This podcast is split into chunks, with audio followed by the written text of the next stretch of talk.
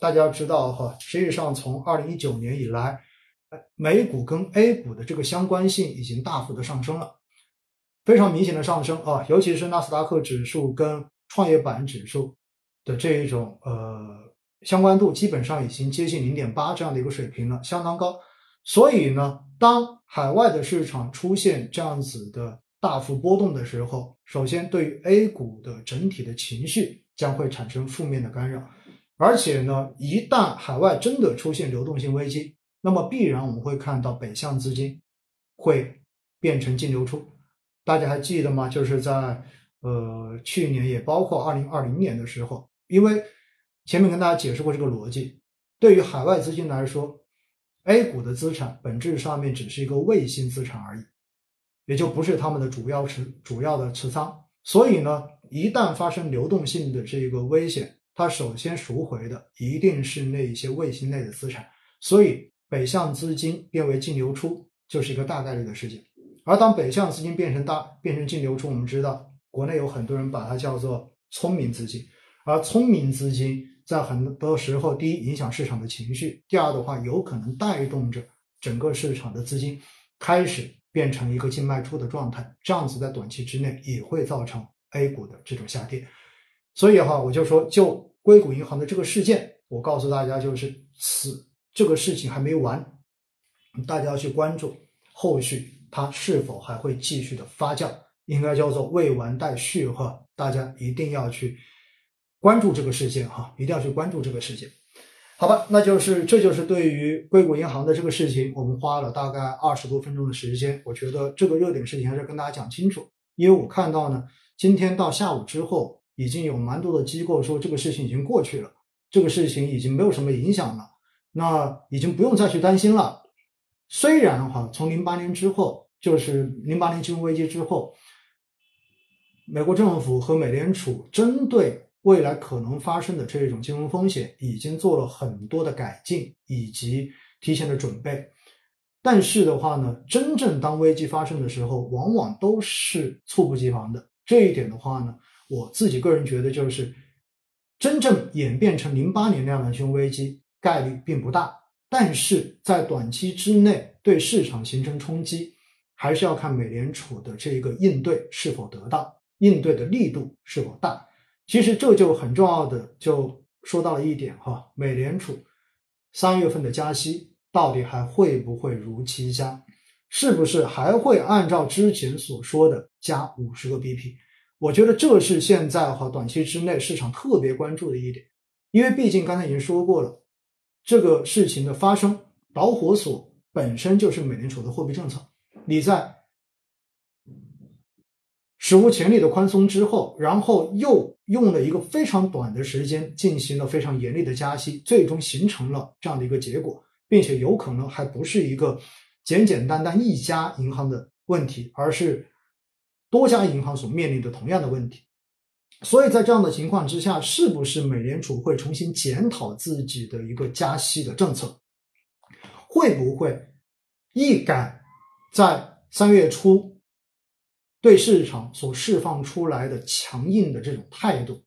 把加五十个 BP 有可能变成加二十五个，甚至于三月份三月二十二号有可能不加了？会不会有这种改变？我觉得这都是市场现在所关注的。其实说到这里哈，我也想跟大家继续聊哈，就是到底美联储的这一个针对最近针对利率的表态是什么样子的？这里跟大家稍微的聊一聊哈，因为三月七号的时候呢，美联储主席鲍威尔，我们特意找了这一个新闻哈，然后在参议院作证，然后呢是非常鹰派的进行了这种信号的释放。那么他说呢，通胀下降的过过程可能会比较的。坎坷和崎岖，抗击通胀和利率维持在较高水平的时间可能会比较的长，所以呢，由于最近的经济数据强于预期，终端利率可能会比之前市场预期的要更高。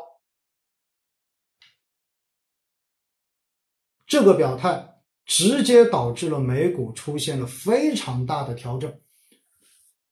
之前我们说了。在去年的十一月份以来，到今年的一月份，市场所交易的是美国货币政策今年会很快的缓和，甚至于转向变成降息这样的预期。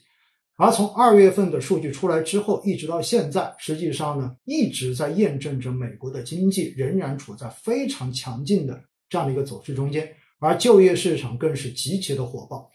所以工资和通胀的这一个螺旋在持续的上升，工资跟通胀的这一个持续的往上在螺旋上升，所以在这样的情况之下呢，导致美国的货币政策已经出现了明显的转向，大家对于美国。美联储接下来会实行更加严厉的紧缩政策，开始有了更悲观的预期。在这种情况之下，海外的市场连续的出现调整，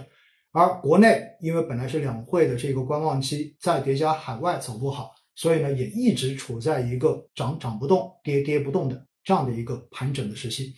那至少三月初，三月七号鲍威尔的这个表态呢，可以说是让市场觉得，只要接下来。美国的经济数据仍然显示通胀的粘性很高，那么美联储的加息步骤、加息的步伐会比之前要快的很多，要严厉的很多。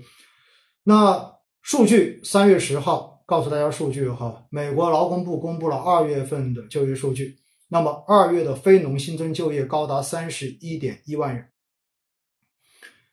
远超市场预期，也就意味着美国的就业还是很火爆。同时的话呢，劳动参与率也回升了零点一个百分点，达到了百分之六十二点五。所以这说明什么？说明美国的劳动力市场现在叫做供需两旺。如果美国的劳动力市场仍然非常的火爆，就意味着工资短期之内很难出现下降。而工资如果不降下来，就意味着老百姓是收入在提升的，收入是有预期的，有预期就意味着你的消费。也有非常大的这一个需求在，而当你的消费需求在，就意味着整个市场仍然会维持着一个供不应求，而供不应求就意味着美国的通胀依然会维持在一个高位，所以通胀高位最终会导致美联储的加息比预想中间要更强，最终对市场形成负反馈。所以以上就是我讲了哈，为什么这个就业数据最终会传导为。被解读为美国的货币政策对市场会是一个负面的影响，就是这么一个逻辑。因此，在这样的情况之下，我告诉大家，我们接下来要看三月二十二号，就是美联储最新一次议息会议，到底最终会是怎样的一个结果？如果没有硅谷银行的这个事情发生，那基本上加五十个 BP，大家都觉得是板上钉钉的事情。那既然现在硅谷银行的这个雷爆了，美联储是否会开始修正自己的加息策略？大家拭目以待。如果修正，那么我们可以看到哈，市场那就意味着对于市场来讲就是好消息。所以大家看到没有，在昨天，在过去的这两天，美国的国债收益率已经往下走了，美元指数也开始往下跌了，黄金已经开始往上涨了。原因是什么？原因就是因为市场觉得硅谷银行的这个雷爆了之后，美联储会调整自己的货币政策，不会像三月的三月七号鲍威尔所表态的那样子进行非常严厉的这样子的加息，因为他要考虑到会不会导致发生系统性的风险。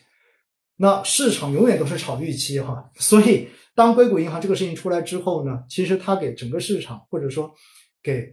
市场的预期所带来的正面影响，就是大家觉得美联储的货币政策，哎，又可能会要再缓一缓，所以立马就反映在了资产的价格表现上面。那最终是不是会如大家的预期一样，我们拭目以待，这个不知道，对吧？要等等看，好不好？好了，那以上呢就是针对哈，就是硅谷银行的这个事情，然后包括美国货币政策的这一个。对于市场的影响，然后跟大家再重新的回顾了一下。我相信呢，听完这个之后哈，大家可能就知道接下来我们要关注什么东西，对不对？大概知道现在处在一种什么样的情况。反正外部而言，对于 A 股不算是特别好的一个环境。那回过头来，大家会说，今天不是市场涨了吗？对不对？今天的尤其是大盘指数哈，今天涨的，就是上证指数今天是涨了超过一个点的，虽然成长的板块稍微的弱一点点。那为什么外围不好，国内还能涨呢？原因也非常简单嘛，因为 A 股主要还是看什么？主要还是看国内啊。海外会有影响，但是国内更加的重要，尤其是两会。前面一直跟大家说，两会前跟两会中，在历史上面呢，其实 A 股整体的表现可能都是一般的。说白了，就是大家可能都是以观望为主，希望能够看到一些政策的导向，看到一些信号，来对于未来经济的这个发展建立信心。然后，这个信心的强与否，最终会影响到资金的选择，进而，在两会结束之后，来影响市场的走势。